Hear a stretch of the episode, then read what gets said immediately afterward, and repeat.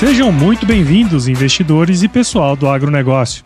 Esta é a série Panorama Econômico e o Agronegócio do podcast EcoAgro Talks, que é oferecido pela EcoAgro e é o resumo da reunião semanal do time da EcoAgro com o economista-chefe Antônio da Luz.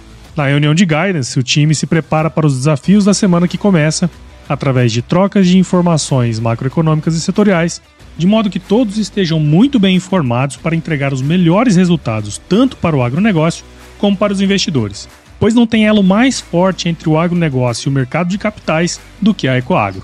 Esse é um Brasil que dá certo e é por isso que estamos aqui.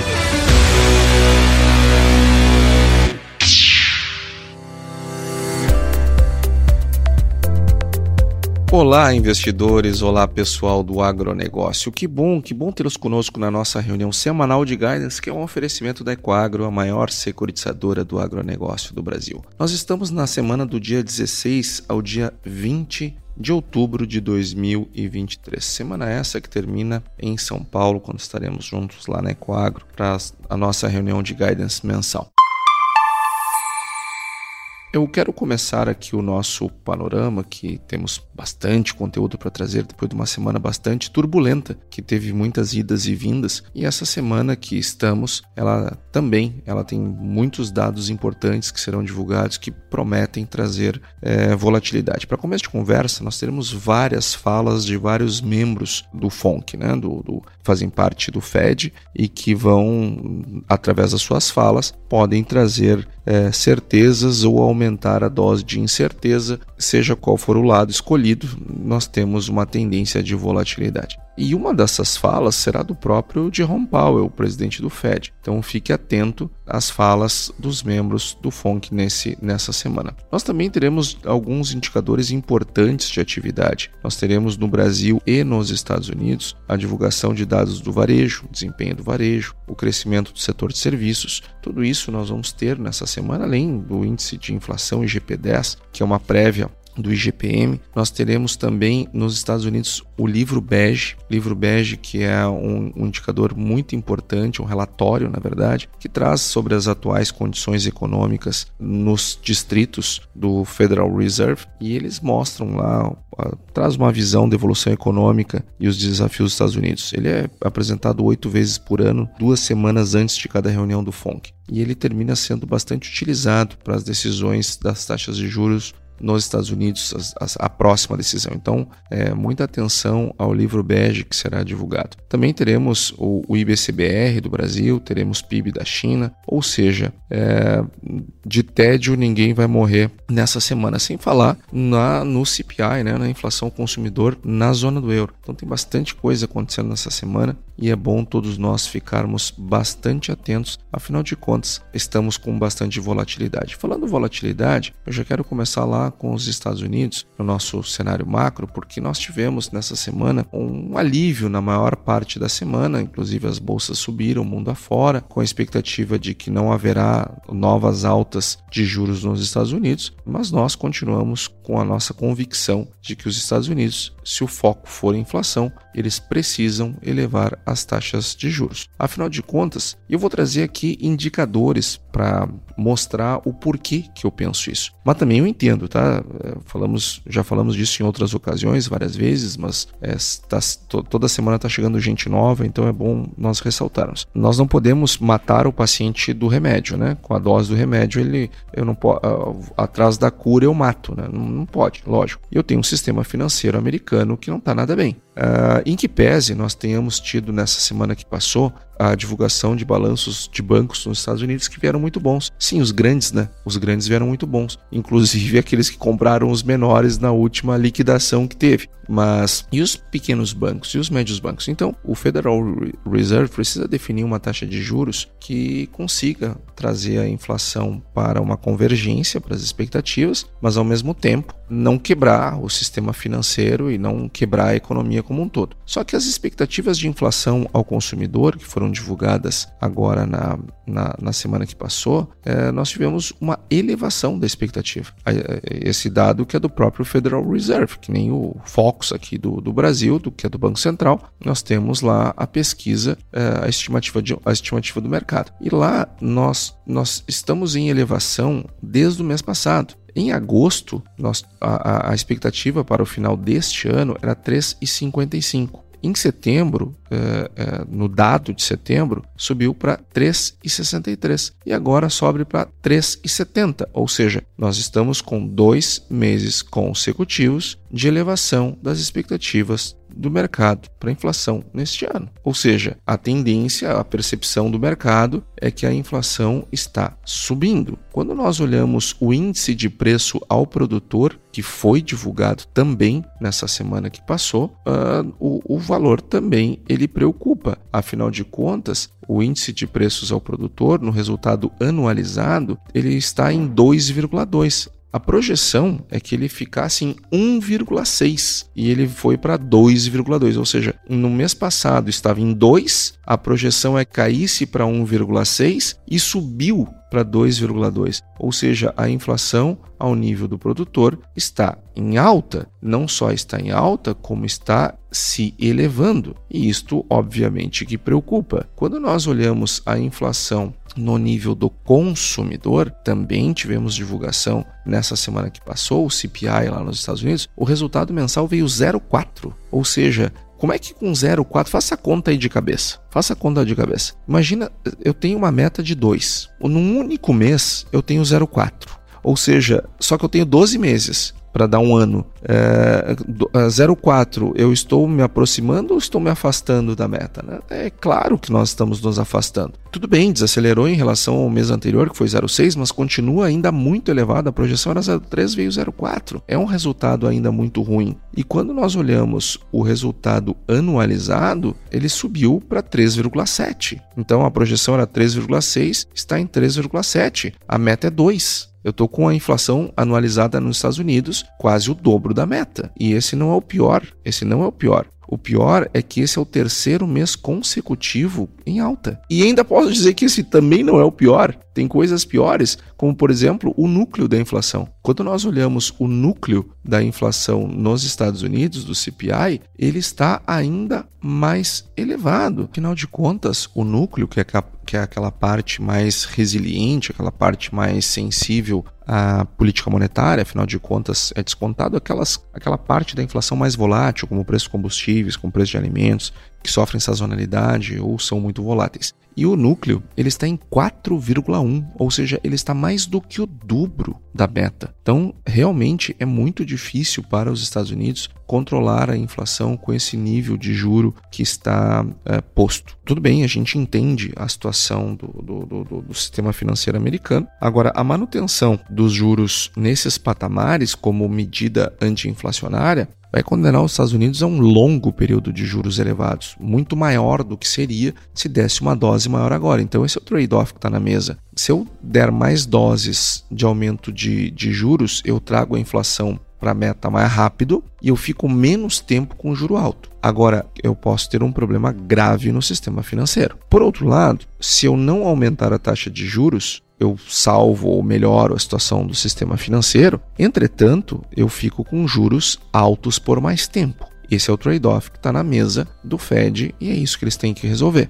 O problema, que aí traz alguma animação né? É, no mercado, nós tivemos uma semana que a bolsa fechou com uma leve alta, pouco mais de 1,5%. No acumulado, mas subiu quatro pregões, aliás, subiu três pregões e caiu um. Nós tivemos, por exemplo, a fala do membro do Fed falando que, em meio à desinflação contínua, os aumentos do juro do Fed provavelmente acabaram. É, quem disse isso foi o presidente do Federal Reserve da Filadélfia, Patrick Harker, e ele disse isso na sexta-feira que passou agora. Gente, não, né? Não, né? Onde é que está a desinflação? Eu acabei de ler para vocês aqui os resultados uh, divulgados da inflação nessa semana. Todos foram para cima, todos, sem exceção todos estão apontando para uma aceleração da inflação nos Estados Unidos. Onde é que está a desinflação? Não tem desinflação. E quando nós lemos a ata do Fed, que foi divulgada agora também nessa semana que passou, nós vimos que a maioria dos membros apoiou um aumento futuro das taxas. Por isso que veio aquela cacetada do discurso do Jerome Powell depois da decisão.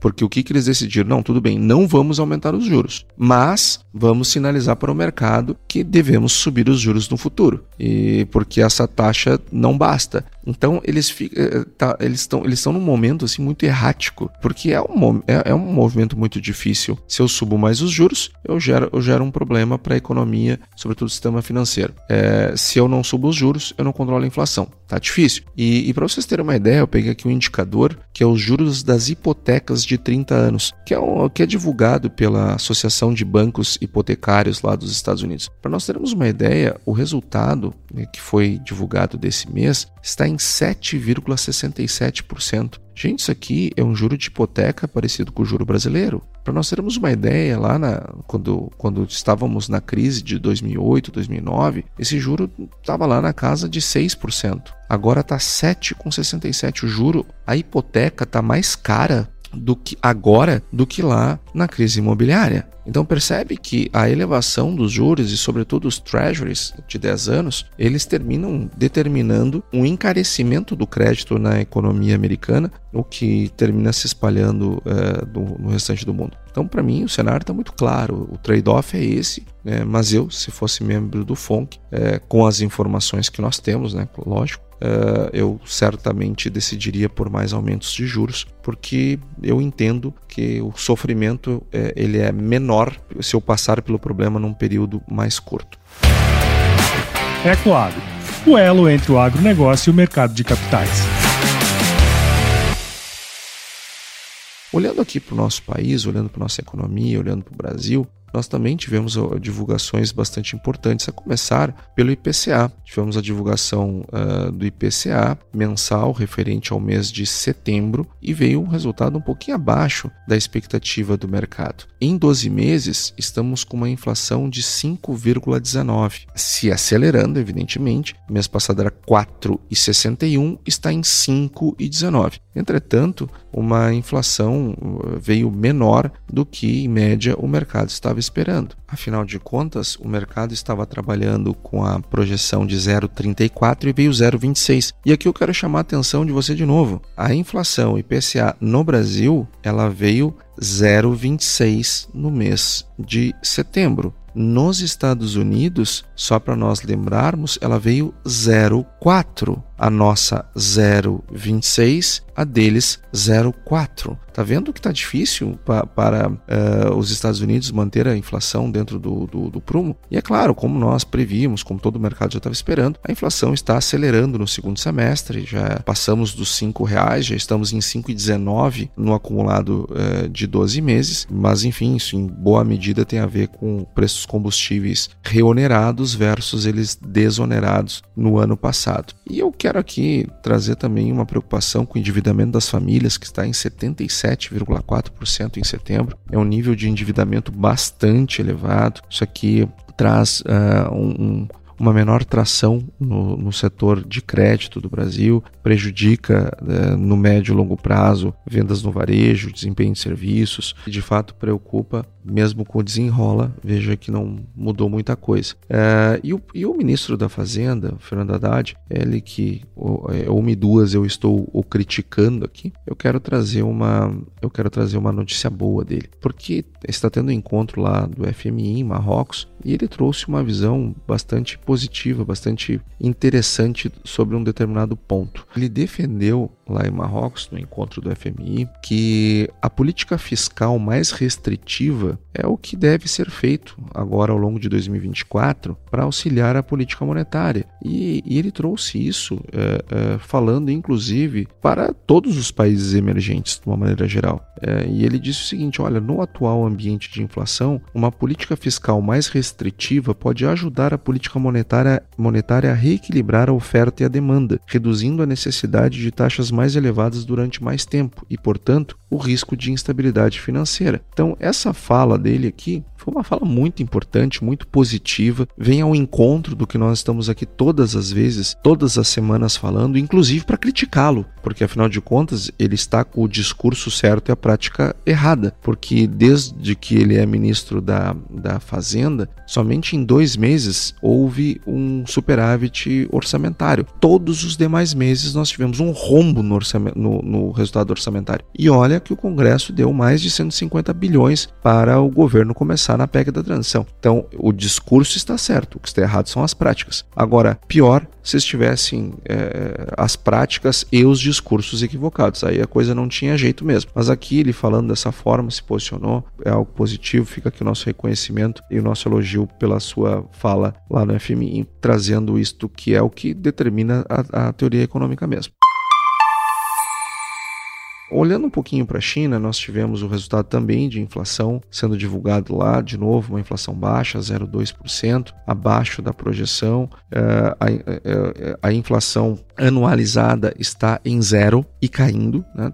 Está em zero e caindo. Eles deverão entrar num processo de deflação ao consumidor, afinal de contas, já estão com deflação ao nível do produtor, já em 2,5% de deflação uh, no resultado anualizado, o que não estranha, porque afinal de contas, os M2 deles, que são que é a, a oferta monetária, é a oferta de moeda, eles estão com uma restrição enorme. É, de, a, a, base está bastante restrita e ela vem caindo há bastante tempo, ela vem caindo desde abril. É, nós temos resultados de queda nos M2, que são a massa monetária, é, que mede a, a, a, variação do valor de todas as moedas e ativos em dinheiro, tanto papel moeda, mas também aquelas depositadas nas suas contas bancárias. Então, o dinheiro como um todo em circulação, por assim dizer. Uh, eles também tiveram um resultado uh, da, do trade deles, de novo, estamos com um resultado ruim, eles estão exportando menos, estão importando menos, o que denota a sua fragilidade uh, na economia nesse momento, mas por outro lado, esse resultado ele está ficando menos ruim. Nesse resultado desse mês passou, setembro, evidentemente, que foi divulgado agora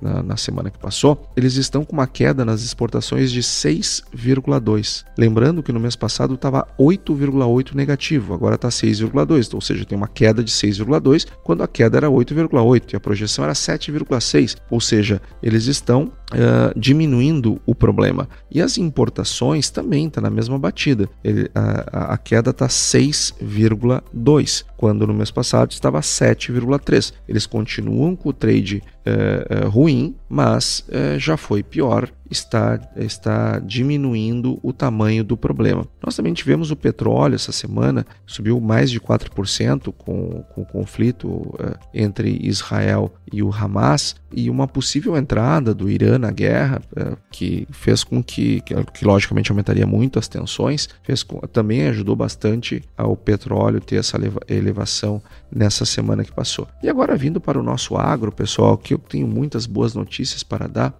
a começar com o café. O café subiu mais de 6% mais de 6% nessa semana. Que espetáculo! E também um, temos, ou não foi por acaso, afinal de contas, os contratos, isso nós estamos falando lá fora, né? O contrato de dezembro ele subiu 5,6 centavos e os futuros das commodities estão tendo tiveram ganhos generalizados na semana, especialmente na última sexta-feira. Então, uma boa notícia aqui para o nosso café, que de certo modo tem a ver com, com as preocupações com, com o El Ninho e também com uma melhor atividade econômica tanto nos Estados Unidos quanto na Europa. A Rússia, ela tem bombardeado os portos uh, ucranianos e Kiev fez uma, uma conta e calculou que de julho para cá a Rússia já destruiu 300 mil toneladas de grãos, o que tem um impacto bastante significativo, uh, sobretudo em milho e trigo. E nós tivemos duas ótimas notícias para o setor de frango. Nós tivemos a isenção tarifária do Egito para as exportações de frango do Brasil. O Egito, que é, uma, é, é um país importante no consumo, e 90% de todo o frango importado vem do Brasil. Então, nós deveremos ocupar um share maior do consumo interno. É, o Egito, que é um país é, é significativamente populoso, e ele tinha uma tarifa de 30%. 30 e foi zerada por um período de seis meses para frango inteiro, que é o principal produto que nós vendemos para eles. Então, isso daqui deve ajudar a ampliar o consumo interno de milho e de farelo de soja para a produção de ração, para a produção, por sua vez, de frangos que são uh, vendidos para o Egito. Então, esta, sem dúvida, é uma notícia muito boa, que se soma a outra vinda da Argélia. Afinal de contas, o Brasil fechou um acordo com a Argélia para exportação de carne de frango também. E a, e a Argélia é um país que tem mais de 44 milhões de habitantes e até agora era completamente fechada para as importações de frango. Só que eles estão atravessando por um, um problema é, de gripe aviária Uh, o Brasil consegue atender o mercado tanto do Egito quanto da, da, quanto da Argélia, atendendo as suas demandas. A Argélia, no caso, como é um país de maioria muçulmana, ela tem o abate halal. Nós conseguimos ter todos os requisitos, tanto sanitários como religiosos, para atender esses grandes mercados. Nós vendemos uh, só no abate halal para o mercado árabe cerca de 2 milhões de toneladas por ano, segundo a BPA. Então, aqui uma ótima notícia para o setor de frango, que termina trazendo também é, consigo as boas notícias para o consumo interno de farelo de soja e também de milho. Agora, infelizmente, a soja ela continua caindo, caindo em Chicago. Não nos assombra essa queda, embora nós tenhamos tido nessa semana que passou o relatório do USDA reduzindo a produção americana tanto de soja quanto de milho, de acordo com o Crop Progress que nós vemos é, falando aqui toda semana, mostrando que as condições das lavouras americanas não são boas. Só que mesmo assim a perspectiva de produção brasileira para o ano que vem, é, e a Conab agora divulgou o dado de 162 milhões, tudo isso leva para um, um, um estoque é, de soja no ano que vem mais elevado, que não é o fim do mundo, que não é o fim dos tempos, mantém a soja ainda num patamar de preço lá fora bom, é, acima do custo de produção, gerando lucro, enfim, só que não é mais aquilo que nós estávamos acostumados, na casa dos 14 dólares, 15 dólares, eventualmente 16 dólares. Com esse nível de estoques, nós estamos falando de soja 12 dólares, 11 dólares e 50, 13 dólares eventualmente, é, tudo mais constante, né? Sem ninguém quebrar, uh, é por aí. Agora, e aí? E essa queda no preço da soja tirou os preços dos portos aqui no Brasil, que estavam acima de 150 reais por saco, caiu para casa de 145, mas ainda tem dado boas oportunidades de trava para aqueles produtores que assim desejam fazer. Uh, também é, é importante trazer aqui o dado da Índia. A Índia ela informa que vai manter as suas exportações bloqueadas de arroz parboilizado até março de 2024, o que é um dado positivo para os produtores de arroz do Brasil. E eles continuam com, com, com a cana, com, com o açúcar, uh, com, com bloqueios, o que vai mantendo os preços também do, do açúcar e do etanol em bons patamares para os produtores brasileiros. O preço do boi uh, estabilizou nessa semana, mas continua numa uma bela trajetória de recuperação, ainda longe, claro, de recuperar uh, os seus níveis que nós estávamos acostumados, mas enfim, parou de cair e está aos poucos se recuperando. Então, pessoal, essa foi a nossa reunião de guidance dessa semana. Eu desejo a todos uma excelente semana e até semana que vem. E aí, você gostou desse podcast? Se gostou, considere compartilhar este episódio com alguma pessoa que irá se beneficiar deste conteúdo e nos ajude a alcançar mais pessoas. O roteiro e apresentação deste episódio foi do economista-chefe da Ecoagro, Antônio da Luz, a produção do Agro Resenha e a edição do Senhor A. Saiba mais sobre a Ecoagro em www.ecoagro.agr.br. Ecoagro, o elo entre o agronegócio e o mercado de capitais.